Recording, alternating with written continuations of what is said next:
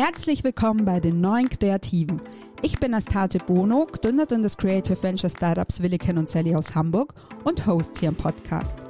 Ich frage mich und natürlich auch meine Gäste, wer sind die Kreativen von heute? In welcher Welt wollen sie leben? Und wie sieht eigentlich Kreativität aus, die nicht nur ein altes System bedient, sondern Zukunft gestaltet? Schön, dass du da bist und jetzt viel Spaß mit der aktuellen Folge.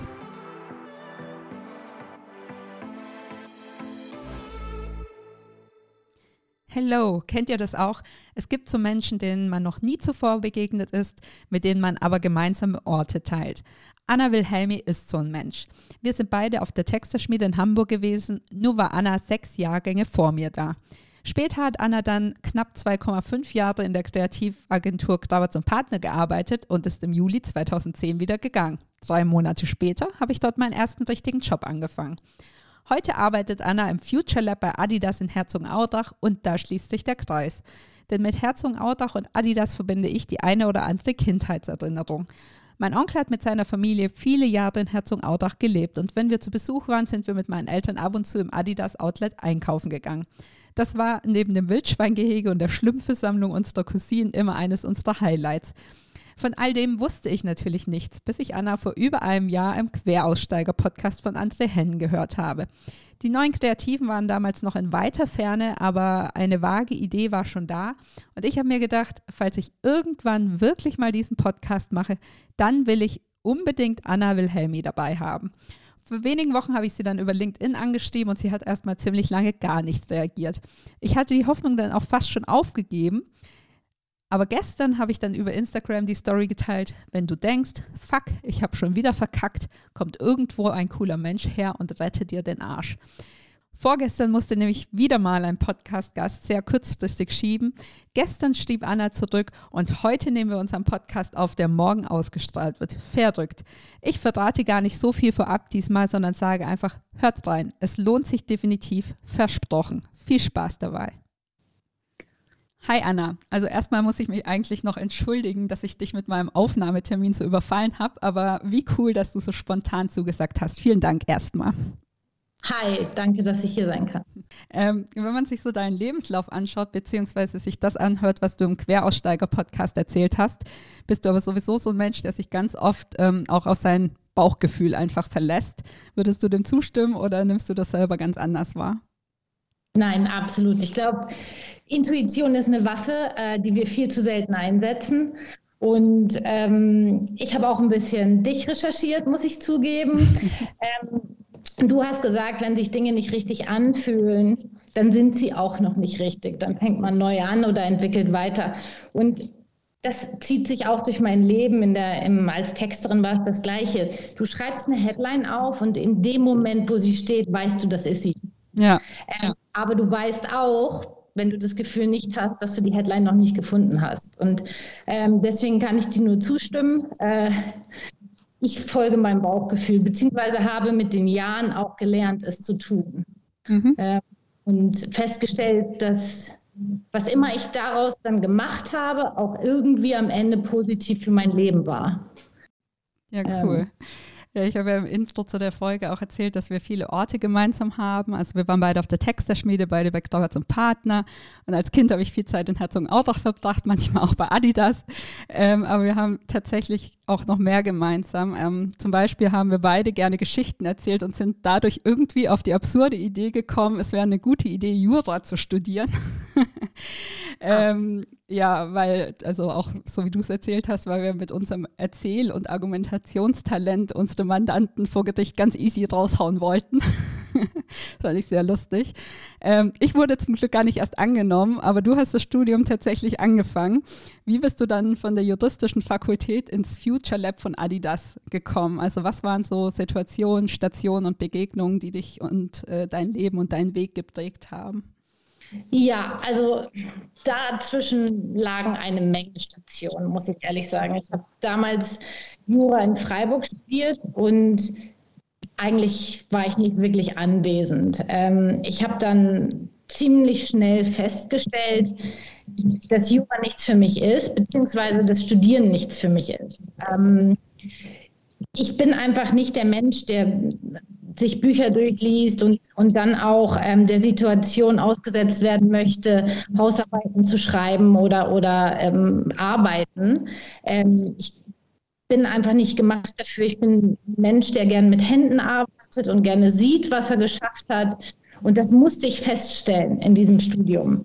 Ähm, habe dann gesagt, ich arbeite in der Kneipe, habe das auch ziemlich exzessiv gemacht, ähm, habe ein gutes Netzwerk mir aufgebaut, habe eigentlich Menschen kennengelernt, die mich mit in ihre Uni genommen haben, ins Kommunikationsdesign, hatte ich vorher nie von gehört. Und dann fand ich deren Studiengang so super toll, dass ich mich da eigentlich immer wieder reingesneakt habe und irgendwann festgestellt habe, nee, okay, das ist das, was ich machen möchte. Und übers Kommunikationsdesign, was ich dann in Hamburg studiert habe auf der Reeperbahn, das ich dann auch wieder abgebrochen habe, ähm, bin ich zur Texterschmiede gekommen und da habe ich das erste Mal gedacht, holy shit, genau das will ich machen. Und ähm, von da bin ich dann zu Rabat und wie gesagt, dann kam Lebenskrise, das habe ich dann hingeschmissen, weil ich das Gefühl hatte, am Ende des Tages ich nicht mehr stolz auf das, was ich mache und bin ich ähm, eigentlich von da aus ins Modedesign-Studium und von da wieder über einen Zufall. Das. Also, weil waren jetzt 14, 14 Jahre im Schnelldurchlauf. ja, sehr gut. Ähm, sehr viele Schlecker und so weiter, aber ähm, wir gehen gleich nochmal irgendwie ein bisschen konkreter drauf ein. Aber ich würde ja gerne auch noch so ein bisschen was anderes ähm, aufgreifen, was du gesagt hast. Und es kommt so ein bisschen eine längere Vorrede kurz von mir. Ich will aber auf zwei Fragen hinaus. Also tatsächlich konnte ich mich eben auch mit sehr vielen Dingen, die du so im Queraussteiger-Podcast erzählt hast, identifizieren. Genau, eben unter anderem hattest, hattest du jetzt auch noch mal kurz in so einem Nebensatz erwähnt, hast, sagst du über dich selber, du bist ein Mensch, der nicht lernen kann. Und das ist was, was ich über mich auch immer gesagt habe. Ich bin jemand, der überhaupt absolut nicht lernen kann. Ich habe meine ganze Schulzeit nicht gelernt. Ich weiß bis heute nicht, wie ich durchs Abi gerutscht bin. Und ähm, der andere Punkt, den du gesagt hast, der so bei mir hängen geblieben ist, ist, dass du ähm, schon im Kindergarten immer abends deine Klamotten rausgelegt hast und die auch schon immer schön hintrapiert hast und dich darauf gefreut hast, dass du die dann am nächsten Tag irgendwie anziehen kannst und dass du dir vorgenommen hast, dass wenn du mal Kinder hast, ähm, dass du viel mehr auf solche kleinen Vorlieben und Leidenschaften achten möchtest und um die dann irgendwie zu fördern oder zumindest wenn deine Kinder später vor dir stehen und sagen, sie wissen nicht, wo es hingehen soll, dass du die vielleicht in die richtige Richtung schubsen kannst. Ähm, und bei mir war es ja genauso. Also ich ähm, habe mit acht Jahren an meinem ersten Schreibwettbewerb teilgenommen, irgendwie in Aufsätzen die besten Noten mit nach Hause gebracht. Äh, seit ich zwölf bin, Tagebuch um Tagebuch gefüllt und frage mich heute auch immer noch, wieso das eigentlich wirklich niemanden interessiert hat. so, und jetzt komme ich langsam zu meinen Fragen, weil die erste wäre, ähm, Hast du so im Rückblick auch das Gefühl, ähm, also dass du so auf den Job gewechselt hast, weil du eben tief in dir drin wusstest, das ist es noch nicht? Also das hast du ja auch gerade schon so ein bisschen gesagt, dass du immer das Gefühl hattest, du bist noch nicht da, wo du hin willst. Also hattest du vielleicht auch so eine Art inneren Kompass, der dich durch alle Irrungen und Wirrungen hindurchgeführt hat und dir so ein bisschen den Weg gezeigt hat? Jein, also mehrere Sachen dazu. Ich, ich glaube, der Sinn des Lebens ist es, in einem Leben viele Leben zu leben. Äh, das hört sich doof an, aber ich glaube, selbst wenn ich etwas wirklich liebe und meine es gefunden zu haben, das heißt nicht, dass ich nach sieben Jahren nicht etwas nochmal komplett neu mache. Es liegt auch einfach daran, dass ich grundsätzlich ein sehr neugieriger Mensch bin und ähm, am liebsten, es gibt noch zehn andere Berufe, die ich gerne machen möchte. Ähm, ich glaube nie, dass ich irgendwo ankomme. Ich glaube aber auch genau, das ist der Sinn des Lebens, dass man nicht ankommen muss, sondern sich immer wieder neu fragt, ähm, was macht dich glücklich und was fordert dich heraus und dann muss ich das auch machen. Ähm, also ich bin ein großer Fan von regelmäßigen Midlife-Crisis. Sehr gut. hinzusetzen und wirklich zu überlegen, okay, was sind radikale Veränderungen, die ich jetzt vornehmen muss, um wieder neues Glück zu finden. Das ist das eine. Und ähm, ich stimme dir absolut zu mit, mit diesen Talente oder Neigungen erkennen ähm, die manchmal irgendwie so unterbewusst passieren, aber ähm, die man fördern muss. Ich glaube, das ist auch das moderne Mentorship, ähm, was wir ja beruflich auch haben oder im privaten Umfeld. Und eine andere Geschichte, wo man eigentlich hätte erkennen müssen, dass Werbetexten genau das ist, was ich machen wollte, ist, ähm, meine Eltern machen mittags. Seitdem ich sie kenne, ist um Viertel nach eins Bettruhe. Und ähm, schon als ich klein war, bin ich immer dann zwischen die beiden ins Bett und habe denen eine gute Nachtgeschichte erzählt. Und das lief immer folgendermaßen ab. Ähm, mein, meine Frage an meine Eltern war, möchtet ihr eine traurige oder eine lustige Geschichte? Und dann kam traurige Geschichte. Und dann hat mein Vater mir drei Worte gegeben. Und dann hatte ich 30 Sekunden Zeit, mir eine Geschichte mit einem traurigen Ende zu überlegen. Und in dieser Geschichte sollten diese drei Worte vorkommen. Und das hat sich dann von Jahr zu Jahr wirklich gesteigert. Die Worte hatten immer weniger miteinander zu tun. Und das ist kreatives Storytelling das mir heute, muss ich sagen, äh, wirklich sehr zugutekommt. Ja, sehr cool. Süße Geschichte. ähm, ja, genau. Also das führt im Prinzip auch so ein bisschen zu, zur zweiten Frage, die ich dazu noch hatte. Und zwar, wie du auch sagst, ähm, zum Beispiel wir beide sind ja so total neugierig und wir haben beide so einen inneren Drang, uns quasi immer weiterentwickeln zu wollen und ähm, sagen aber eben dieses, wir können beide nicht lernen. Und glaubst du oder beziehungsweise ich glaube, dass das ein Problem vor allem von kreativen Kindern und von kreativen Persönlichkeiten ist und dass dann ähm, ja viele Selbstzweifel quasi auch dazu führen, dass wir erstmal keine Ahnung haben, wohin es so richtig gehen soll, weil man durch Erziehung und durch unser Bildungssystem irgendwie äh, immer versucht wurde, in so eine andere Form zu pressen. Also was glaubst du, wie Erziehung und Bildung aussehen müssten, damit das zukünftigen Generationen vielleicht nicht so geht? Ja, das ist eine gute Frage. Also Lernen tue ich auch, aber nicht dieses typische Auswendiglernen. Weißt du, so diese, diese binomischen Formen, warum, das brauche ich nicht, um, um äh, ein Leben bewerkstelligen zu können. Also mir war das immer zu fernab von der Realität. Ähm, ich habe überhaupt gar kein Problem damit, mich in eine Materie tief einzugoogeln. Ich, ich bin jemand, der von Seite zu Seite tiefer in eine Materie einsteigt und ohne dass ich es merke, werde ich zum Experten. Ähm, aber das ist ein, eine andere Form von Lernen. Das ist nicht so eine vorgegebene.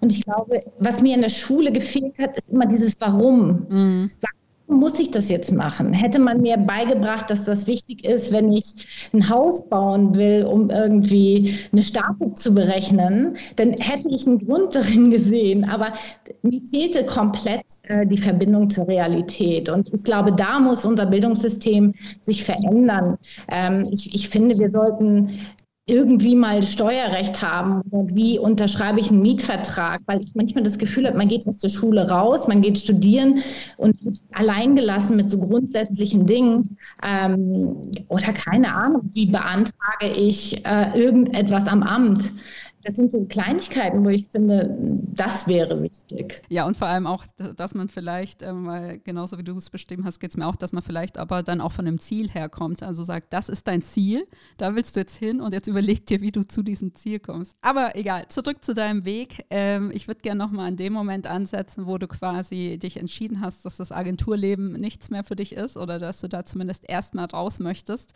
und dir ähm, du beschlossen hast, Modedesign dann auch wirklich zu studieren. Und du hast ja gesagt, du hast dir sehr bewusst eine Schule ausgesucht, die ähm, auch viel Wert darauf gelegt hat, das alte Handwerk zu vermitteln, also die alte Handwerkskunst des Schneiderns zu vermitteln. Wieso war dir das so wichtig damals? Ja, also um wieder zum Grund zurückzukommen, ich habe das gar nicht studieren wollen jetzt mit einem größeren Berufsziel. Ich wollte nicht unbedingt Modedesignerin werden, weil ich auch ganz genau weiß, dass ich in Mailand und Paris nichts zu suchen habe. Ich bin nicht, ich bin nicht der Typ, äh, der in die Modeszene gehört und ich war auch schon viel zu alt, um, um als Praktikantin bei Alexander McQueen äh, zu überleben. Deswegen, ich habe das in erster Linie tatsächlich nur für mich getan und ich glaube, wir tun viel zu selten im Leben Dinge nur für sich selbst. Und das war wirklich, weil ich wollte mir meine eigenen Sachen schneidern.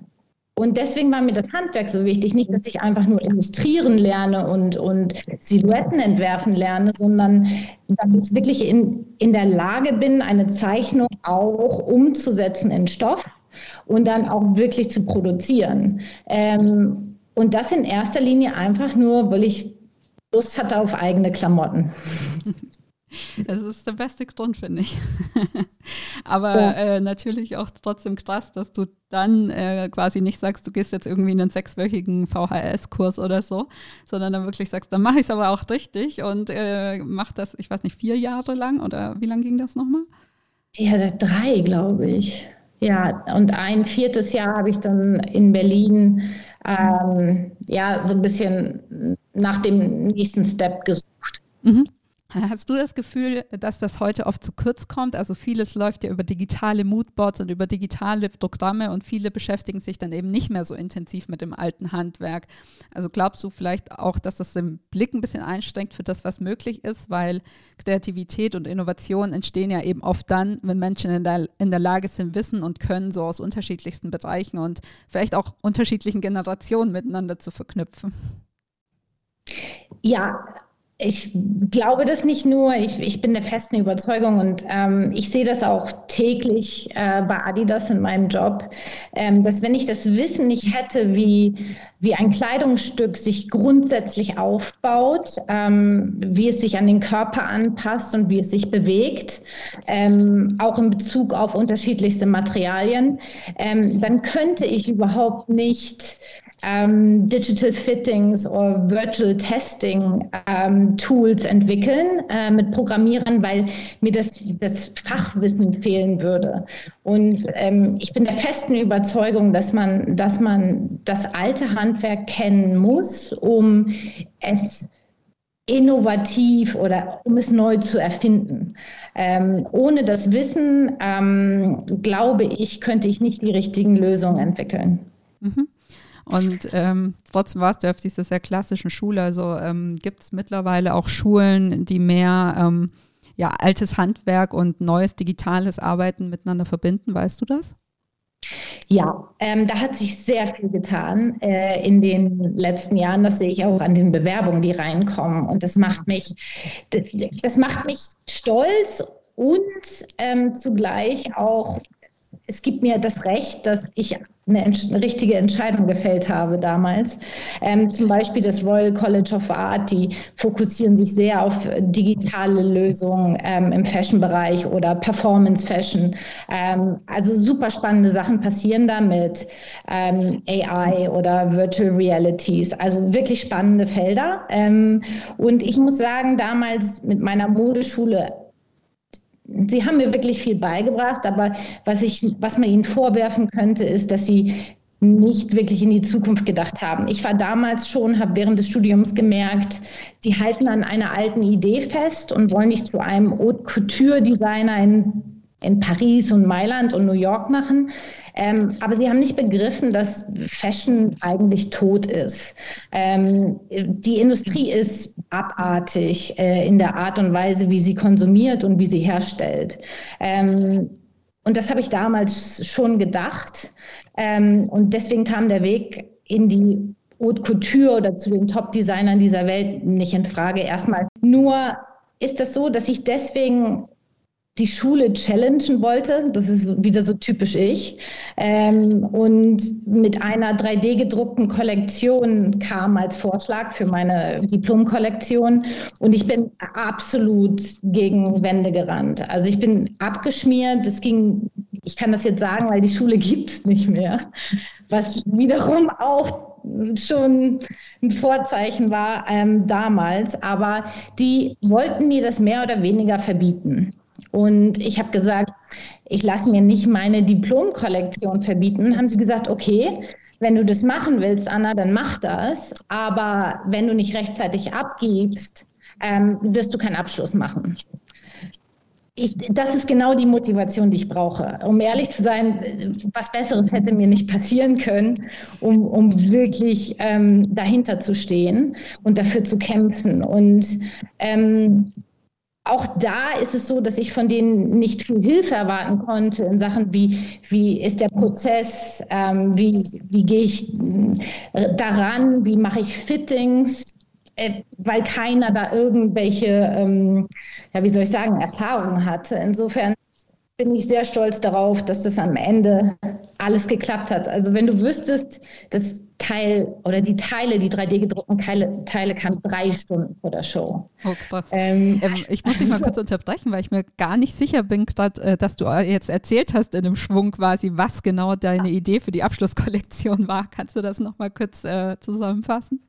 Ja, das kann ich. Also ähm, wir sind ziemlich frei in der Abschlusskollektion gewesen. Ähm, so in der Art und Weise, wo wir unsere Inspiration herholen. Und ich muss sagen, ich bin ein riesen Super Bowl-Fan.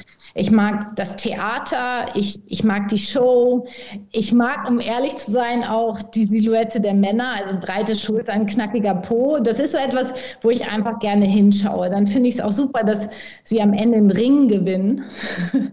Ähm, also das ist so einfach so irgendwie, so, der ganze Sport macht mir Spaß. Ähm, und deswegen war irgendwie so für mich klar, ich mag auch die Farben und die Materialien, die dort verarbeitet werden, war für mich irgendwie klar, American Football ist eine tolle Inspirationsquelle. Und mir war das aber nicht genug. Ähm, das, das wäre eine Kollektion gewesen, wie du sie tausendfach auf, auf dem Catwalk siehst. American Football war schon für viele Top-Designer eine Inspirationsquelle. Ich wollte dem Ganzen noch ein Edge mitgeben und, und auch aufzeigen, wie die Zukunft im Modebereich aussehen kann. Äh, jetzt war das alles 2013 ähm, und ich selbst hatte von 3D-Printing Technologies gar nichts gehört, bis zu meinem Zahnarzttermin. Ähm, ich bin ich gehe zum Zahnarzt und bin relativ nervös, ähm, obwohl ich eigentlich noch nie was zu befürchten hatte. Aber ich quatsch dann immer ganz viel und stelle viele Fragen. Ähm, und habe meine Zahnärztin dann gefragt, was gibt's Neues im, im Berufsfeld Zahnmedizin?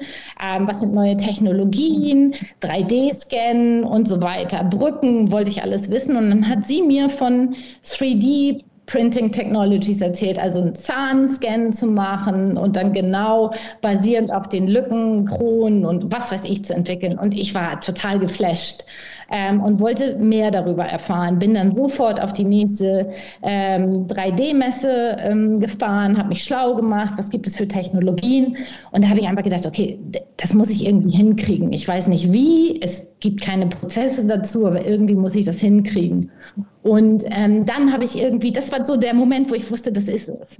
Und dann habe ich mich mit Mittelständlern im Sauerland kurz geschlossen, denen absurde E-Mails geschrieben. Die müssen gedacht haben, okay, die brennt, ja, ähm, weil ich keine Ahnung hatte, habe einfach nur gesagt, hey, ich habe kein Geld, ich hab, weiß noch nicht, wie es geht, aber ich habe Motivation und ich habe Bock mit euch was zu machen, seid ihr dabei. Ähm, als Bezahlung kann ich dann für ein Jahr noch danach auf Messen für euch auftauchen und über das Projekt erzählen. Habe ich, auch, hab ich auch gemacht, muss ich ehrlich sagen. Cool. Ähm, so, und dann kam das und dann habe ich mit einem, mit einem Hersteller, Antonius Köster im, im Sauerland, muss ich hier auch nochmal sagen, ähm, wirklich einen Prozess entwickelt, ähm, der völlig absurd war. Ich habe aus Gipsbinden Silhouetten zu Hause geformt. Die habe ich ähm, ins Sauerland gefahren im Zug ähm, die haben wir abgescannt mit einem 3D-Scanner und in ein CAD-Programm geladen. Dort dann wirklich Oberflächenbearbeitung gemacht, Dicken und so weiter und sie auch so angepasst, dass sie tragbar werden. Und dann haben wir sie ähm, mit, einem, mit der Sinter Lasering-Technologie äh, ausgedruckt. Ähm, was, es gab das damals nicht. Ähm, jetzt heute ist das ein alter Schuh. Jetzt ähm, arbeite ich sehr viel mit 3D-Druck. Ähm, aber für mich war das äh, super spannend, auch einen ganz neuen Prozess zu entwickeln. Mhm. Und diese Kollektion, diese 3D gedruckten Teile kamen dann wirklich in letzter Sekunde vor der Show und ähm, haben in der Jury damals, da saßen dann auch Menschen mit einem größeren Horizont als meine Schule, also von Google und von Apple und ich weiß nicht genau, also wirklich Menschen aus einer, aus einer Industrie, die Dinge schon seit längerem anders macht. Und, und die waren absolut ähm, supportive. Mhm. Und ähm, das hat mir dann wiederum ähm, ja, Bestätigung gegeben, dass das, was ich damals gemacht habe, richtig war. Und dann auch noch auf der London Graduate ähm, Fashion Week zu zeigen, war auch nochmal so ein kleiner Bonbon. Ja. ja, total geil. Also in so vielen Hinsichten total geil. Also erstmal, dass du quasi die Verknüpfung gezogen hast aus äh, Zahnimplantat zu, hey, da kann ich auch was draus machen. Ich finde, das ist so das Paradebeispiel, wie irgendwie Kreativität und Innovation funktioniert, dass du ähm, so in deinem Thema drin steckst und dann plötzlich von irgendwo ganz anders was aufnimmst und merkst so, hey, geil, da kann ich irgendwie eine Verbindung schaffen. Aber auch muss ich sagen, das äh, finde ich cool. August Köster hast du jetzt gesagt gerade? Oder? Antonio. Mhm. okay. Ähm, dass da wirklich jemand dann auch bereit war, ähm, aus dem deutschen Mittelstand auf deine Mail dann auch wirklich zu reagieren und zu sagen, ey, keine Ahnung, die scheint irgendwie durchgeknallt zu sein, aber finde ich gut. Wir machen da jetzt was zusammen. Ähm, ja, also finde ich einfach schön, so als Story, dass es so ähm, auch im deutschen Mittelstand irgendwo im Sauerland ähm, die Leute sitzen und sagen, ich habe Bock auf neue Entwicklungen. Und nicht umsonst ist ja der Mittel, deutsche Mittelstand eigentlich auch so mit äh, die Innovationskraft in Deutschland, sage ich mal. Und was mich jetzt gerade noch fasziniert hat oder wo ich so ein bisschen drüber gestolpert bin, dass du gesagt hast, in dieser Jury von euren Abschlussarbeiten saßen auch tatsächlich Leute irgendwie von Google und von Apple und keine Ahnung. Habe ich das falsch ja, verstanden oder wie kam das zustande? Genau, ich kann es nicht mehr ganz genau sagen. Ich weiß nur, da waren wirklich ähm, äh, Tech-Companies äh, mit drin. Ähm, wie gesagt, ich bitte nicht ähm, alle Angaben ohne Gewehr, aber okay. die waren, zumindest hatten sie ein modernes Mindset. Mhm. Und das ist, kam mir zugute, ähm, weil ich hatte plötzlich Fürsprecher ja. in dieser Schule ähm, und das tat gut. Ja, total. Ich glaube, also korrigiere mich, wenn ich was Falsches erzähle, aber ich glaube, der Kreativchef von Adidas damals, Schönberger heißt er, glaube ich, ähm, saß mhm. ja auch mit in dieser Jury. Ist das richtig? Ähm, ich saß er in der Jury. Ich glaube nein, ähm, aber er ist, hat an der Schule auch studiert. Ah, okay. Er, ist, weißt du, diese, er ist so einer der hm, Highlights, die diese Schule ähm, produziert hat. Ähm, und er war, ist der Schule sehr verbunden. Ähm, und ich habe ihn treffen dürfen, als er da war und gescoutet hat für The Next Berlin Fashion Designer. Ähm, und da habe ich ihn kennengelernt und ähm, er ist, er war immer so, Mentoring in, in deiner Karriere ist etwas sehr, sehr Wichtiges und er war das für mich ähm, eine Zeit lang und ich bin ihm sehr dankbar für, für viele Dinge, ähm, auch in der Firma. Mhm. Und er hat dich dann quasi zu Adidas geholt oder wie kam dann quasi dieser Sprung auch von ähm, vom klassischen Modedesign-Studium ins Future Lab von Adidas. Also natürlich jetzt so deine ähm, Abschlussarbeit hat da wahrscheinlich ein bisschen die Türen geöffnet, aber ähm, wie bist du gerade da gelandet im Endeffekt? Ja, ich möchte das gar nicht so ausbreiten, weil ähm, ich, ich, bin über Dirk, der hat gecastet für die Galaxy Fashion Force in Berlin. Ähm, das, das war auf Weiß, ähm, einem Castingshow für Designer in Berlin und die haben die besten Absolventen des Jahrgangs eingeladen, teilzunehmen. Ähm, und da bin ich reingerutscht. Ich bin eigentlich kein Mensch, der sich gerne in Castingshows äh, irgendwie zur Schau stellt, aber das ganze Projekt war eigentlich ähm, ein, etwas, an dem ich, in, in, dem ich gewachsen bin in meiner Professionalität. Ähm, und auch wenn du deine Sachen erklären musst und sie verkaufen musst und so weiter, das, das ist gut. Das ist mein täglich Brot jetzt. Insofern ähm, war es, hat mich das schon weitergebracht. Und ähm, der Hauptgewinn damals war ein Praktikum bei Y3 ähm, in Adidas. Ich habe das Praktikum nicht gewonnen, ich habe die Challenge nicht gewonnen, aber Dirk kam zu mir und meinte, Anna, ich habe eine andere Idee für dich.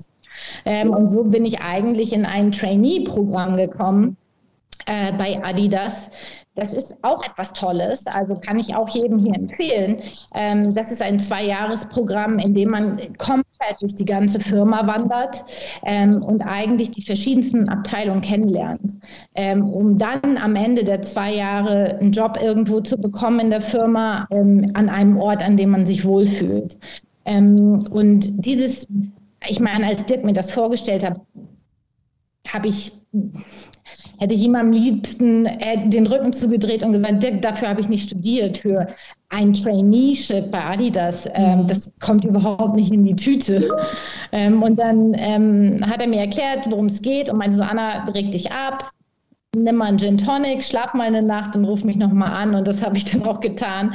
Und so bin ich bei Adidas gelandet. Und auch da wiederum mm, eine ganz zufällige Geschichte. Ich bin bei Originals gelandet, das fand ich schon ganz gut, aber wie ich vorher schon sagte, ist es irgendwie nicht substanziell genug. Einfach nur alle halbe Jahr einen neuen Pulli mit einem Print zu machen, äh, das ist mir nicht genug. Ähm, und dann habe ich auf einer Messe, auf der ich meine Diplomkollektion ausgestellt habe, ähm, habe ich eine Visitenkarte vor der Toilette auf dem Boden gefunden. Okay. Äh, da stand drauf, Adidas Future Innovationsteam. Ich sage nicht, wessen Visitenkarte das war, aber ich habe die Karte geguckt und dachte so, hä, sowas haben wir in der Firma? Und dann das Erste, was ich gemacht habe, ist eigentlich ähm, dem Typen eine Nachricht geschrieben, meinte so, hey, ich bin schon in der Firma und ich würde gerne meine nächste Rotation bei euch machen und rausfinden, was das ist, das Future Team. Ähm, und dann bin ich da reingekommen und auch mit meinem Boss dann, der mein Boss dann geworden ist, ähm, äh, war Liebe auf den ersten Blick, muss ich ehrlich sagen. Ähm, und er hat mich, er hat meine Kollektion gesagt und meinte so, ähm, ja, kannst hier anfangen, sechs Monate und ich bin nie wieder gegangen. Ach, geil. Ich habe das Traineeship dann ähm, mehr oder weniger wieder abgebrochen und habe sofort die Festeinstellung bekommen in dem Innovationsteam. Und das war der Moment, wieder, wie du sagtest, mein Bauchgefühl, das ist genau das, worauf du gewartet hast. Ja, ja. also man muss auch wirklich kleine Zeichen manchmal ernst nehmen und die äh, Chance ergreifen sozusagen. Ähm, genau. Und kannst du so ein bisschen beschreiben, woran lag das dann, dass du dich in der Abteilung dann auch wirklich so, ich sage jetzt mal, zu Hause gefühlt hast? Ja, es, es waren mehrere Dinge. Ähm, erstmal ist es mir wichtig, dass ich mit dem Schlag Mensch zurechtkomme. Und ich bin in diese Abteilung gewandert und äh, du musst wissen, die Innovationsabteilung bei Adidas ist, hat einen extra Zugang. Du kommst da gar nicht rein äh, ohne eine extra Zugangskarte. Aber ich bin in Berlin schon durch viele Türen, Clubtüren, äh, habe mich da reingedrückt. Also schaffe ich das auch ins Innovationslab von Adidas. Und dann bin ich da rein und ohne zu wissen, dass das mein zukünftiger Boss ist, habe ich mich auf seinen Stuhl gesetzt und er kam auf mich zu und sagte, hey, wer bist du? Was machst du hier? Und dann meine ich so, äh, ich sitze hier, wo sitzt du? ähm, und in dem Moment musste er lachen und meinte so, ja gut, ich finde dann schon einen neuen Hocker für mich. Und da wusste ich, okay, menschlich passen wir schon mal zusammen. Ähm, und dann, ähm, als ich dann festgestellt habe, wie das Team arbeitet, ähm, habe ich gemerkt, das ist auch genau der Prozess, den ich unbewusst immer irgendwie für mich genutzt habe und wo ich glaube, that's the magic source, ähm, wie man auf neue Ideen kommt. Also wie zum Beispiel mit einem Zahnarzt sprechen aus einer anderen Industrie und das zu übersetzen, um sein eigenes Problem zu lösen. Ähm, das ist, wie wir arbeiten. Ähm, und das finde ich nach wie vor super spannend. Und das ist auch der Grund, warum ich nach sieben Jahren immer noch da bin. Normalerweise bin ich eine, die nach drei Jahren was Neues sucht. Oder, aber wir erfinden uns ja jeden Tag neu.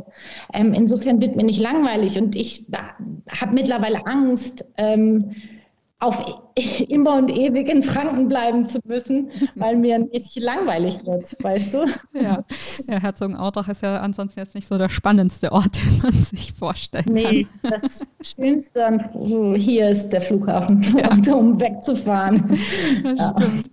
Ähm, kannst du mir so ein bisschen ähm, erklären, wie ich mir euer Teamgefüge und auch eure Arbeitsweise vorstellen muss? Also so, wie viele Leute seid ihr und wie arbeitet ihr auch so im Arbeitsalltag zusammen? Ja, also wir sind ähm, jetzt angewachsen. Wir sind ja auf zwei Kontinenten äh, verteilt und wo sind wir hier? Wir sind ungefähr bei 250 ähm, Menschen, die im Innovationsteam arbeiten. Ähm, und wir sind komplett äh, divers in, in unseren Skills. Ähm, also von Ingenieuren, also wirklich richtige Material-Ingenieure, aber auch Textilingenieure, ähm, die sich wirklich mit den Basics von Polymeren und, und Schaumstoffen und, und so weiter auskennen. Ähm, dann haben wir Sportwissenschaftler, ähm, auch arbeiten viel mit äh, Medizinern oder Physiotherapeuten zusammen. Ähm, wir haben ein Designteam, das sind Industrial Designers. Ähm, und wir haben, was fehlt als letztes noch, ein Tech-Team, ähm, die Tech, also Technologien scouten, nach neuen Startups suchen. Ähm, und wir alle zusammen sind eigentlich die Mannschaft, die das Unmögliche möglich macht. Ähm, und also da, da, kommt so viel zusammen. Das ist erstmal, glaube ich, dass ähm, die Funktionen, die wir haben, die richtigen sind, um auf neuartige Ideen zu kommen. Und dann ist unsere Kultur aber auch so essentiell, weil wenn du kein Vertrauen hast, ähm, und nicht zusammen ein Ziel verfolgst, dann können die besten Experten im Raum sitzen und du wirst nicht auf eine Lösung kommen. Aber es ist immer, ähm, dass wir am Tisch sitzen, uns gegenseitig vertrauen, ähm, dass wir als ein Team wirklich Make the impossible possible. Das hört sich immer wie so eine Attitüde an, aber das ist der Grund, warum ich zu Adidas gekommen bin, weil ich wirklich ganz fest daran glaube. Ähm, und das ist unser, unser ähm, Attitüde jeden Tag mhm. daran fest zu glauben. Ja, klingt spannend. Ich versuche mir die, die, einzelnen Teile jetzt nochmal so ein bisschen rauszupicken und dann nochmal ein bisschen konkreter nachzufragen. Also wenn ihr jetzt wirklich an ein Projekt rangeht, du hast ja, glaube ich, gesagt, ihr kommt so aus den Problemstellungen der Sportler, also ihr geht zu Sportlern hin und fragt die, was ist dein Problem? Wo könntest du noch besser werden? Und äh, was könnten wir dazu beitragen vor allem? Und ähm, wie geht ihr dann wirklich in so eine Entwicklung rein? Also sitzt du da erstmal alleine dran und denkst dir so, ach guck mal, vielleicht ginge was in die Richtung, vielleicht ginge was in die Richtung und dann holst du dir die unterschiedlichen Leute aus den unterschiedlichen Teams rein, wo du das Gefühl hast, das könnte irgendwie passen. Oder sitzt ihr von Anfang an dann in einer Gruppe aus den unterschiedlichsten Disziplinen zusammen und äh, brainstormt quasi in der offenen Runde? Oder wie muss ich mir sowas vorstellen? Ja, es, wir haben keinen festen Prozess, ähm, weil wir wirklich glauben, Innovation is not briefed, Innovation is born. Ähm, und die Idee kann oder die Lösung äh, des Problems kann von überall kommen. Ähm, es ist nicht, dass das jetzt eine Funktion vorgibt. Wie du sagst, das Allerwichtigste ist, human-centric ähm, Problem Solving. Also nichts, was wir tun, hat nicht einen Grund und, und auch ist ein Insight, den wir hören.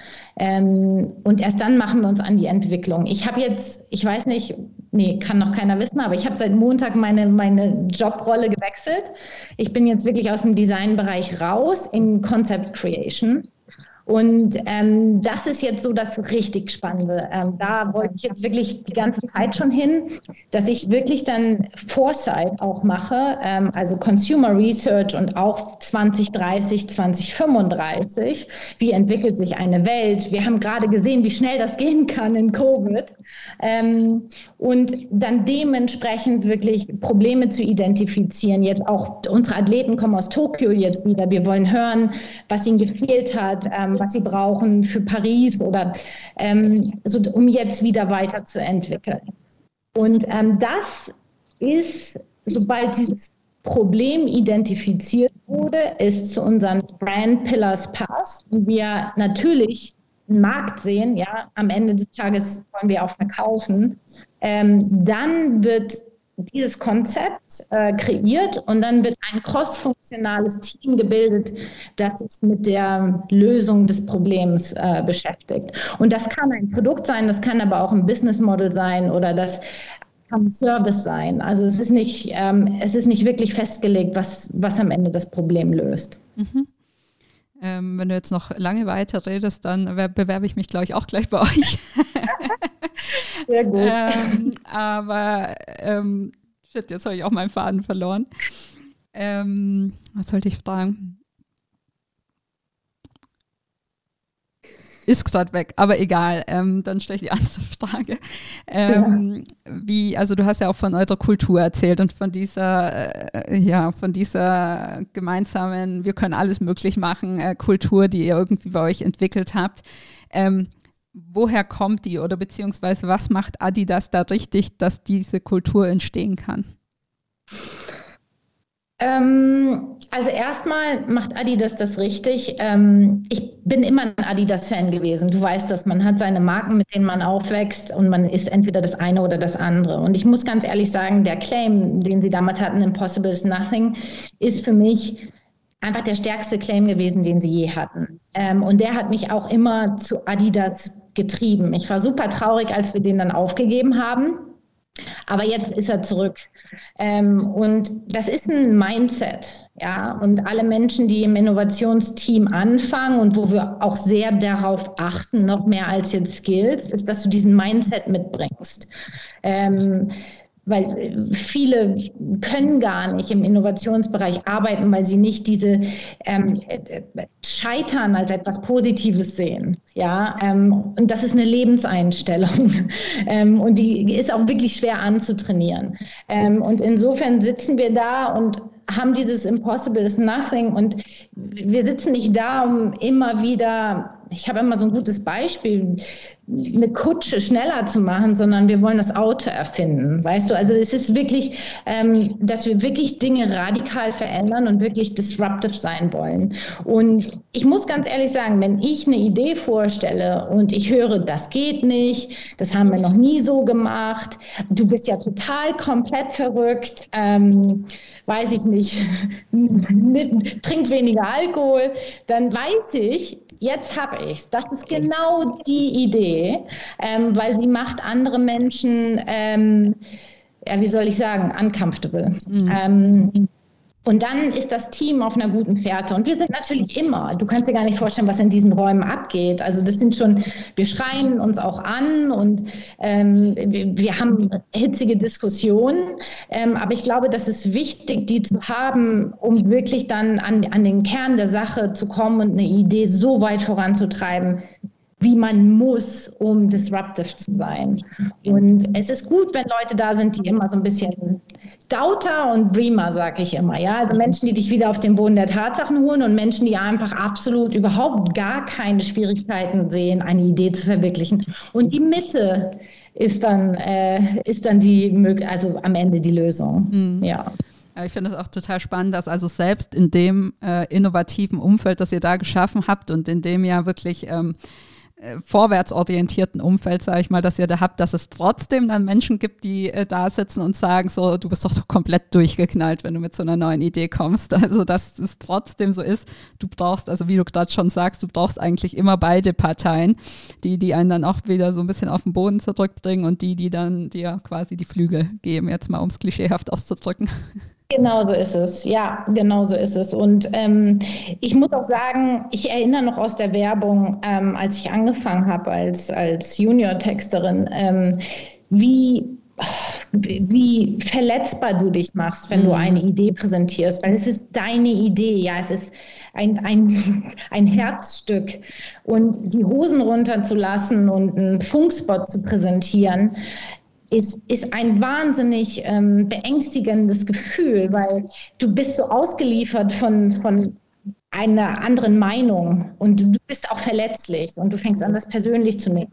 Und wenn du ein, keine Kultur hast, in der du das Vertrauen hast, dass du solche Dinge sagen kannst, ohne dass du einen auf den Deckel kriegst, also wirklich im, im bösen, äh, im bösen menschlichen Bereich, dann wirst du nie ähm, das Vertrauen haben, diese Ideen rauslassen zu dürfen. Ja. Und deswegen ist die Kultur in unserem Innovationsteam eine absolute Priorität unserer, unserer Führungsebene, weil sie ganz genau wissen, ähm, dass nur aus einem Safe Space, ähm, also in, in, nur da können wirklich solche Ideen entstehen. Ja, total. Ich finde das auch schon immer eigentlich total albern, dass in dem Zusammenhang so oft äh, eben dieses Wort Scheitern fällt. Also du hast das ja auch quasi in den Mund genommen. Und ich denke mir aber immer, ja, aber es ist doch kein Scheitern, so funktioniert doch Forschung nun mal. Und ähm, ich versuche immer oder ähm, ja, tendiere immer dazu hin, das eher so eine Experimentierkultur oder sowas zu nennen, weil Experimente, da ist es quasi immanent. Äh, es kann auch nichts dabei rauskommen sozusagen, aber es ist halt kein Scheitern, weil dich jedes, jeder, jede Sackgasse, sag ich mal, weiterbringt, weil du weißt, du musst das irgendwie auf einem anderen Weg probieren. Ja, wir sagen immer fail, but fail fast. Ja, und fail better. Ähm, jetzt weiß ich übrigens mittlerweile auch wieder, ähm, was ich vorhin fragen wollte. Also hast du auch ganz konkrete Methoden, mit denen du arbeitest? Also das, was du jetzt am Schluss gesagt hast, seit du auch ähm, auf der konzeptionellen Ebene hauptsächlich arbeitest, ähm, klang ja jetzt erstmal so, als würdest du wahrscheinlich viel mit äh, Design Thinking Methoden oder sowas arbeiten. Also hast du da irgendwie so zwei, drei Tools, ähm, die so in deinem täglichen Arbeiten ja mit einbindest? Nee, eigentlich nicht. Ähm, ich hatte die Techniken in der Werbung damals, aber jetzt eigentlich nicht mehr. Und ich glaube, hm, wie kann ich das erklären? Ich glaube, mein Job besteht darin, einfach nur ähm, connect the dots. Ja, also ich mhm. habe einen Insight, ich habe eine Technologie, ich habe ein Apparel-Wissen, ich habe ein Startup, ich habe ein Team und eigentlich alle miteinander zu verbinden, damit ein Produkt rauskommt, was am Ende das Problem löst. Das ist, ich kann immer noch nicht begreifen, dass es mein Job sein soll und ich dafür Kohle kriege. Weil das ist irgendwie so, das, das tue ich im täglichen Leben, muss ich ehrlich sagen. Also äh, keine Ahnung. Ich muss meine Rosen ähm, irgendwie zum Stehen bringen, dann schraube ich was vom Regenschirm ab, stecke es rein und bin die Rosen. Weißt du, was ich meine? Ja, also dieses, total dieses ganz natürliche, ähm, was in mir drin steckt, dieses, äh, dieses ähm, Probleme erkennen und sie lösen, indem ich was anderes umfunktioniere, das ist mein Job. Ja. Ähm, okay, das ist jetzt sehr vereinfacht dargestellt, aber ich weiß, was du meinst. Ist, ähm, und das, das ist meine Technik. Also einfach, ähm, und da sagt mir, also da hat mir mein Background in der Werbung, ähm, ähm ist ja genau das Gleiche, äh, mehr oder weniger, ähm, im Campaign Development. Äh, und das kommt mir zugute. Also das ist wirklich dann irgendwie äh, den kreativen Prozess, einfach nur Dinge zu verbinden zu einem ganzheitlichen Konstrukt. Ja, absolut. Also auch da sind wir uns wieder sehr ähnlich. Also auch wenn ich gefragt werde, ähm, wie arbeitest du denn? Wie kommst du zu deinen kreativen Methoden? Oder was kann ich lernen, damit ich da irgendwie besser werde? Sage ich auch immer, ich habe eigentlich nicht so eine Methode oder sowas. Also ich sage immer, das Wichtigste ist viel Wissen aus vielen verschiedenen Bereichen. Und wenn du es nicht selber hast, musst du es dir eben von außen dazu holen und dann einfach wirklich Assoziationsfähigkeit trainieren und gucken, wie du eben sagst, wo kann ich Verbindungen schaffen, wo kann ich neue Verknüpfungen setzen. Und ähm, genau, das ist im Prinzip auch so das, wie ich meistens zum Ziel komme. ähm, gibt es so ein oder zwei Vorzeigeprojekte oder Vorzeigeentwicklungen, von denen du erzählen kannst, die jetzt natürlich nicht äh, aktuell dabei sind, sondern äh, die ihr vielleicht in der Vergangenheit mal ähm, ans Licht gebracht habt? Ja, ähm, es gibt ein Projekt, von dem ich erzählen kann, weil es ist ähm, veröffentlicht worden. Und das ist Adidas Knit for You. Ich weiß nicht, ob es mittlerweile ähm, immer noch ähm, online zu finden ist, aber das war ein Pilot. Das war mein erstes Projekt ähm, und das war der, der auch für mich die größte Herausforderung war, in unterschiedliche ähm, Businesses zusammenzubringen. Also es, es waren ähm, Programmierer, also neue Technologien, ähm, ja, Virtual Movement Capturing, ähm, dadurch äh, eine Pattern Creation und dann wiederum ein Scan-to-Fit-Modul zu entwickeln und dann auch noch die Produktion on demand in store. Also das war so ein richtig komplexes Biest, ja. Und ähm, aber genau das war die Schönheit des Ganzen, weil wir uns zusammensetzen mussten und zusammen an der Lösung arbeiten mussten. Und ich habe so viel gelernt. Ich habe mit der Uni in Erlangen zusammengearbeitet, mit den, mit den Nerds im Programmieren, ähm, die von Storytelling nichts wissen wollen. Und das ist halt so das Schöne, dass man denen erklärt, was du haben willst. Und sobald sie das begriffen haben, gehen die in ihre Fachsprache.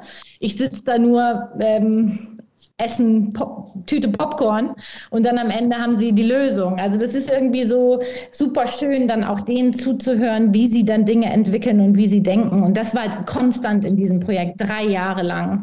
Und es dann live zu sehen in Berlin äh, im Bikini, war schon, oh, das tat schon richtig gut. Ja. Kannst du nochmal erzählen, was genau das Ergebnis war? Also was war genau das Projekt, das dann im Bikini vonstatten ging? Also eigentlich wollten wir die Brand oder der Brand ähm, zeigen, wie die Zukunft äh, der Produktion und, und äh, der Herstellung im, auch um ökonomischer zu werden, äh, beziehungsweise auch um einen besseren Fit anzubieten und auch einen eigenen Style äh, zu ermöglichen, aussehen kann. Also wir machen oft Dinge, ähm, die die Brand challengen und sagen, hier, das sind Zukunftsmodelle, auf die ihr setzen solltet, ähm, aus den und den Gründen. Ähm, und das war eigentlich ein Pilot, in dem wir eine ganz, einen kompletten Store entwickelt haben, in den du gehst. Ähm, du gehst durch eine, ähm, ja, eine Experience, ja, ähm, du bekommst von Anfang an ein Tablet in die Hand, mit dem durchläufst du Stationen ähm, und zwar zu einem Customized Garment am Ende. Und das war ein gestrickter Pullover. Also du gehst erst in, in den Scan, du wirst gebodyscanned, auf deinen Maßen basierend entwickeln wir ein, einen Strick, ähm, ähm. Ähm, dann gehst du in einen anderen Raum durch deine Körperbewegung, durch verschiedene äh, Grafiken im Raum und die Art und Weise, wie die Grafiken auf deinen Körper fallen, ähm, kannst du bestimmen, welche, welches Muster du auf deinem Pullover haben willst. Dann gehst du weiter zu einem Computer. In diesem Computer siehst du deinen Avatar mit deinem Pulli-Fit ähm, und mit den verschiedenen 100 Mustern, die du gerade aufgenommen hast, entscheidest dich für ein Muster und für eine Farbvariante, klickst auf Kaufen und dann wird er innerhalb von ich glaube, wir waren am Ende von drei Stunden im Store fertiggestellt. Also wird vor deinen Augen gestrickt. In, in, den Farben, die du ausgesucht hast, mit dem Muster und in, auch in deiner Größe. Ähm, und dann kannst du ihn mitnehmen oder du kannst ihn dir auch am selben Tag noch schicken lassen. Also wir wollten einfach der Brand zeigen, was ist die, was ist die Zukunft ähm, des Konsums, aber auch die Zukunft der Herstellung. Ähm, und dann ist es natürlich on demand und in deiner, in deiner Nähe, ähm, hat natürlich auch große Einsparungen ähm, und auch ein, ähm, ja, ein sustainable ähm, Angle sozusagen. Hm.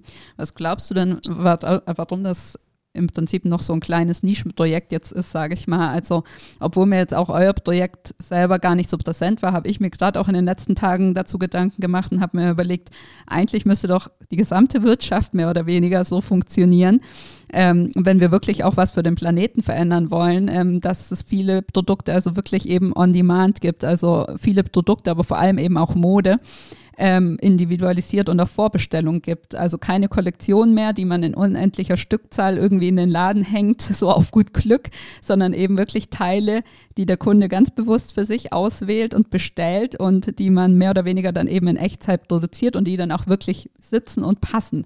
So. Und das muss ja vielleicht auch gar nicht so extrem sein, wie das jetzt zum Beispiel in eurem Beispiel gemacht ist, mit, dass da noch eigene Muster entwickelt werden und so weiter, aber halt wirklich dieses mit Körperpassform und dieses mehr oder weniger in, in Echtzeit produzieren auf einen wirklichen Bedarf. Also glaubst du, dass das auch wirklich ein Modell für die Zukunft der Wirtschaft ist und wo sich die Wirtschaft auch hinentwickeln wird? Sind wir da einfach noch ein bisschen zu früh momentan oder wie ist da deine Einschätzung?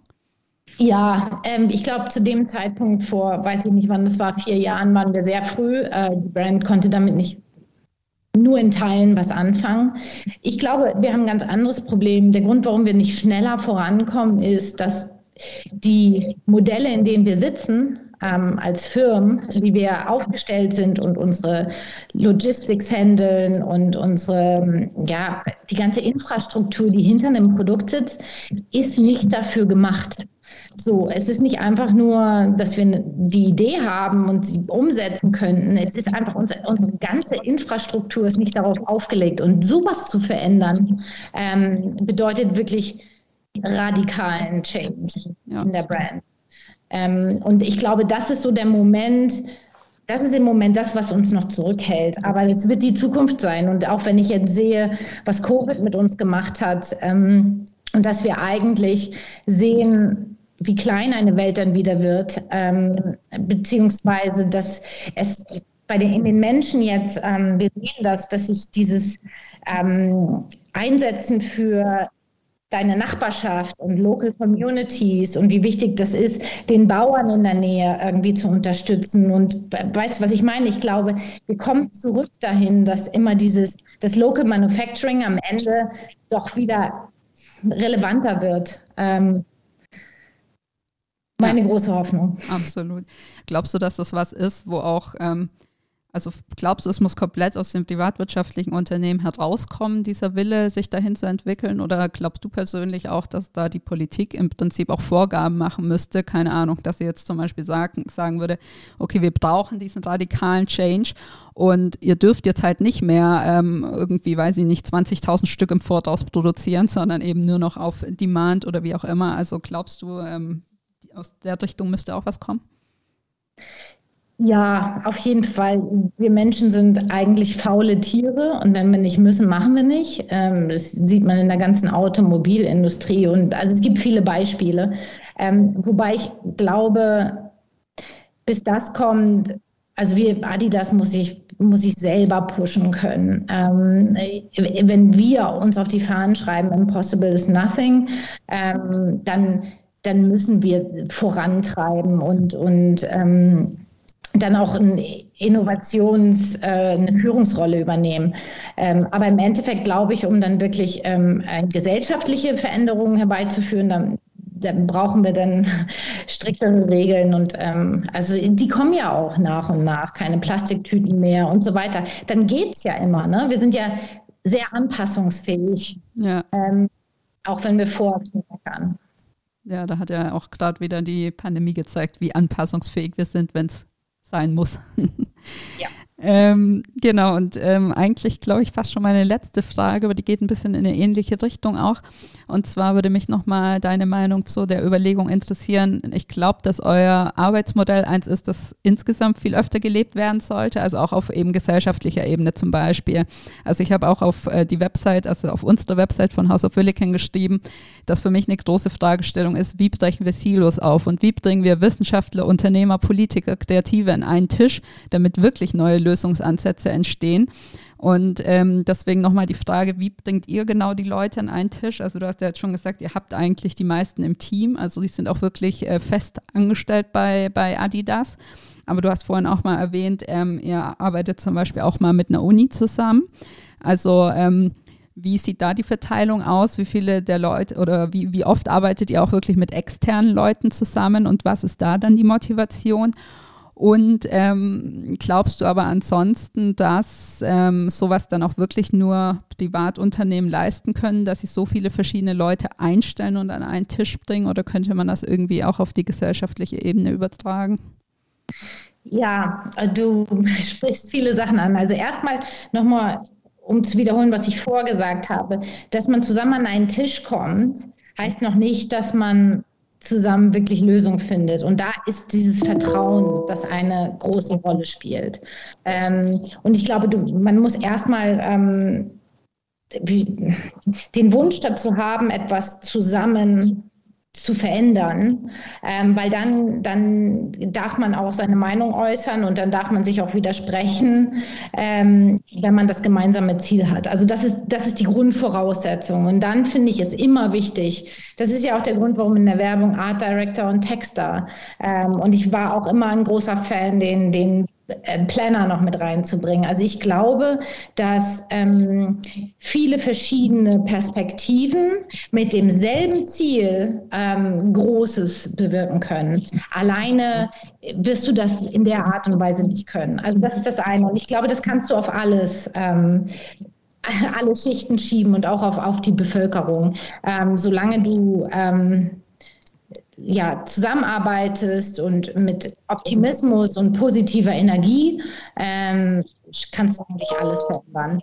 Und was war deine zweite Frage nochmal? Also äh, der Gedanke war quasi so ein bisschen, also kriegt man das wirklich ähm, auf die gesellschaftliche Ebene übertragen, weil du ja nicht also oder weniger die Möglichkeit hast zu sagen, okay, ich stelle dich ein und ich bezahle dich auch für deine Arbeit, die du leistest. Ne? Ähm, deswegen habe ich mich so ein bisschen gefragt, müssen diese ganzen ähm, Innovationen eigentlich aus Privatunternehmen kommen? Also sind wir darauf angewiesen, dass Unternehmen ähm, und ja, den Willen im Prinzip mitbringen, ähm, ihre Innovationskraft auch für gesellschaftliche Innovationen einzusetzen. Ähm, oder kriegen, kriegt man das über irgendeinen Hebel hin, das wirklich komplett auf die gesellschaftliche Ebene zu ziehen? Und wenn ja, wie? Ich weiß, oh. ist eine große Fragestellung, die natürlich auch keine einfache ja. Antwort hat, aber mich hat einfach so der erste Impuls interessiert, der dir dazu einfällt. Ja, also ich, unsere Adi, das verändert sich auch. Ähm, ich glaube, am Anfang waren wir sehr ähm, mit allem, an was wir arbeiten, sehr hinter Vorhang und Patente anmelden und jede Innovation gehört uns und wir haben die Rechte und so weiter, haben uns damit aber auch isoliert und ähm, jetzt leben wir mehr den Gedanken Open Source. Also wir machen unheimlich viel Kollaboration mit externen, nicht unbedingt, weil wir sie bezahlen, ähm, das auch natürlich. Und, aber wir sind auch immer daran interessiert, dass wir, dass das eine Win-Win-Situation ist für beide Seiten. Ja? Also wir sind lange nicht mehr so, ähm, wie soll ich sagen, egoistisch mit unseren Erfindungen und wir, wir glauben an die Stärke eines Kollektivs mehr und mehr. Also wir haben, wir arbeiten mit Studenten zusammen und wir, und da kommen die Einflüsse her, die wir intern nicht liefern können oder mhm. die wir intern nicht haben. Ähm, und das verändert sich stark ähm, in den letzten vier, fünf Jahren. Ja, das ist doch eine schöne Entwicklung, finde ich. Ähm, und du hast ja vorhin aber auch mal so im Nebensatz gesagt, quasi, ihr müsst dann natürlich auch gucken, ist das jetzt eine Innovation, die wir da geschaffen haben, die auch einen Markt hat, die sich auch natürlich für euch ähm, nachher monetär auszahlt ähm, hast du ein Gefühl, ich weiß ja nicht, ob es die Situation wirklich schon mal gab, aber wie würdet ihr zum Beispiel damit umgehen, wenn ihr jetzt eine Entwicklung habt, wo es sagt, die ist total cool und die ist total innovativ und die würde die Gesellschaft irgendwie weiterbringen. Für uns lohnt sich aber nicht, sie umzusetzen. Mhm. Ähm, ist das dann auch sowas, was ihr dann einfach nach draußen pusht und sagt, so, wir teilen das jetzt mit der Öffentlichkeit, vielleicht will sie jemand anders aufgreifen oder wie geht ihr dann mit solchen Fällen um?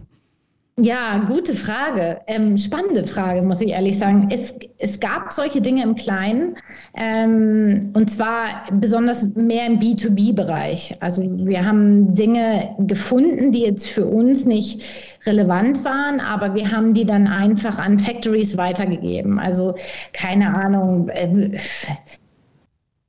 ich nur als Beispiel, es könnte sowas sein wie jetzt ähm, neue Dyeing-Methoden, also Einfärbemethoden, mhm. so die uns nichts bringen, aber wo wir wissen, das hat einen großen Impact auf ähm, Wasserressourcen in der Factory. Ja. Ähm, also das sind dann so Dinge, wo, wo wir wissen, wir haben einen Impact auf den Planeten, aber jetzt nicht, weil wir es machen, sondern weil wir unsere, unsere äh, Findings weitergeben. Äh, das machen wir schon. Da machen wir keinen großen Big Deal draus. Das ist dann ähm, also keine Ahnung, das sind dann so die Hilfsmittel, die wir, die wir einfach weitergeben. Und klar, das, das findet statt. Ich, ich muss sagen, wo wir gerade anfangen, uns zu verändern, und das finde ich wahnsinnig spannend. Früher hat man geglaubt, dass Purpose und Profit sich ausschließen. Mhm. Ähm, du kannst nichts Gutes tun und damit noch verdienen. Ähm, und das stimmt nicht. Ähm, wir können Gutes tun, ob wir jetzt einfach inklusiver werden mit unseren Designs, ähm, Randgruppen oder beziehungsweise ähm, ähm Gruppen, die vergessen worden sind, den, den Zutritt zu Sport zu gewährleisten oder die sich Sport nicht leisten können. Ähm, das allein können wir ähm, bewerkstelligen und damit ist es auch damit können wir auch Profit machen. Also meiner Meinung nach, wir denken jetzt an Services und Business Models und werden ein bisschen komplexer in der Art und Weise, wie wir über Produkt nachdenken. Es schließt sich nicht aus. Ähm, und ich glaube, das ist das, wo wir hin müssen, weil wir müssen ja überleben ja. äh, in irgendeiner Art und Weise. Aber das heißt ja nicht, dass wir das auf Kosten der Umwelt tun oder auf Kosten ähm, von, von äh, Gruppen. Und insofern, da entwickeln wir uns hin. Wir haben ein Purpose-Team jetzt bei Adidas. Und das, das ist schön zu sehen, dass wir uns wirklich ähm, nicht nur auf die Fahne schreiben, ähm, eins der Most Sustainable Companies zu sein, ähm, sondern auch wirklich anfangen, es zu leben. Mhm. Weißt du, und das fängt beim Kaffeebecher an und, und hört wirklich ähm, bei, bei der Mittelsohleproduktion in einem Fu äh, Laufschuh hört es auf. Ähm, und wir befinden uns in der Umwandlung und das ist schön zu sehen in den letzten vier, fünf Jahren. Ja, ja total. Wäre jetzt eigentlich ja auch nochmal ein Thema für sich, das man aufmachen könnte, aber unsere Zeit ist eigentlich schon durch, haben sogar schon ein bisschen überzogen. Ähm, deswegen, ich würde gerne einfach noch so eine letzte semi-private Frage stellen, sozusagen. Du hattest in, im Queraussteiger-Podcast auch gesagt, dass du dir jedes Jahr drei Wochen unbezahlten Urlaub nimmst, um Praktika in verschiedenen anderen Berufen zu machen und nochmal einfach zu gucken, was könnte ich noch interessieren und so weiter. Jetzt hast du ja bei Adidas gerade erst den Job äh, gewechselt sozusagen, aber äh, was glaubst du denn, wo es für dich nochmal hingeht in Zukunft? Bleibst du Adidas treu bis zur Rente oder orientierst du dich äh, vielleicht auch nochmal um? ja, ja, das ist eine private Frage und ich äh, muss ganz ehrlich sagen, ich möchte sie auch ehrlich beantworten. Ähm, es kribbelt in mir. Mhm. Äh, ich merke, ich bin wieder, bin wieder auf dem Sprung. ähm, nicht, dass ich gehe, aber ich, ich suche nach Veränderungen und auch, ich muss ehrlich sagen, Covid hat mir auch so einige Sachen aufgezeigt, wo ich äh, festgestellt habe, ich muss mich auch ein bisschen verändern oder ich muss mich weiterentwickeln. Dieses Tag ein, Tag aus, dasselbe Spiel ähm, fängt an, mich zu langweilen. Ähm, und es gibt ein paar Dinge, die ich im Kopf habe. Zum Beispiel ist meine, meine Sehnsucht nach ähm, Inneneinrichtungen und ähm, umzubauen ähm, mit YouTube-Videos als Anleitung ist riesig. Ähm, das setze ich auch gerade um. Also ich habe eine kleine Fischerhütte und einen Weiher gekauft und bin dabei, jetzt eine Fischerhütte zu isolieren und einen Kamin einzubauen und weil wie es halt so ist. Ähm, aber das ist für mich, das ist so das, was mich antreibt, so am Wochenende und nach der Arbeit. Ähm, auch wieder, weil man Fortschritte sieht. Ja, im Homeoffice schreibst du E-Mails und 150 E-Mails am Ende des Tages sind keine Befriedigung. Ähm, so ein Grundstück und ein Garten ist es. So, das ist das eine. Und ähm, ja, ich, ich merke, wie ich danach suche, wieder in das Selbstgespräch mit mir zu gehen, um mir wirklich Zeit zu nehmen und mich zu fragen, Anna, was kommt als nächstes? Anna, was hast du vor? Ich, ich gebe auch gerne zu, das ist, bin ich gescheitert letzte Woche. Ich hatte mir eine Woche Urlaub genommen, bin alleine an die Ostsee gefahren, habe mir ein Hotel gebucht, ähm, um fünf Tage in diesen Monolog mit mir zu gehen. Mhm. Konnte nicht. Ich bin innerlich gerade irgendwie zu aufgerüttelt. Ich habe den Faden zu mir nicht gefunden. Ähm, das muss man dann akzeptieren. Dann ja. reist man wieder ab und sucht sich eine andere Zeit dieses Jahr. Aber ich merke, der Drang ähm, an, das, an das Gespräch mit mir selbst ist im Moment groß. Okay, dann lassen wir das doch als Schlusswort stehen. Ich finde, das ist ein sehr schönes. Ich wünsche dir auf jeden Fall viel Erfolg und das dann vielleicht in ähm, ja, einer anderen Zeit Phase in diesem Jahr vielleicht dann nochmal das äh, Zwiegespräch kommt. Ja. Und ich bin auf jeden Fall gespannt, wo es sich hin verschlägt. Vielen Dank für den Moment. Herzlich vielen Dank.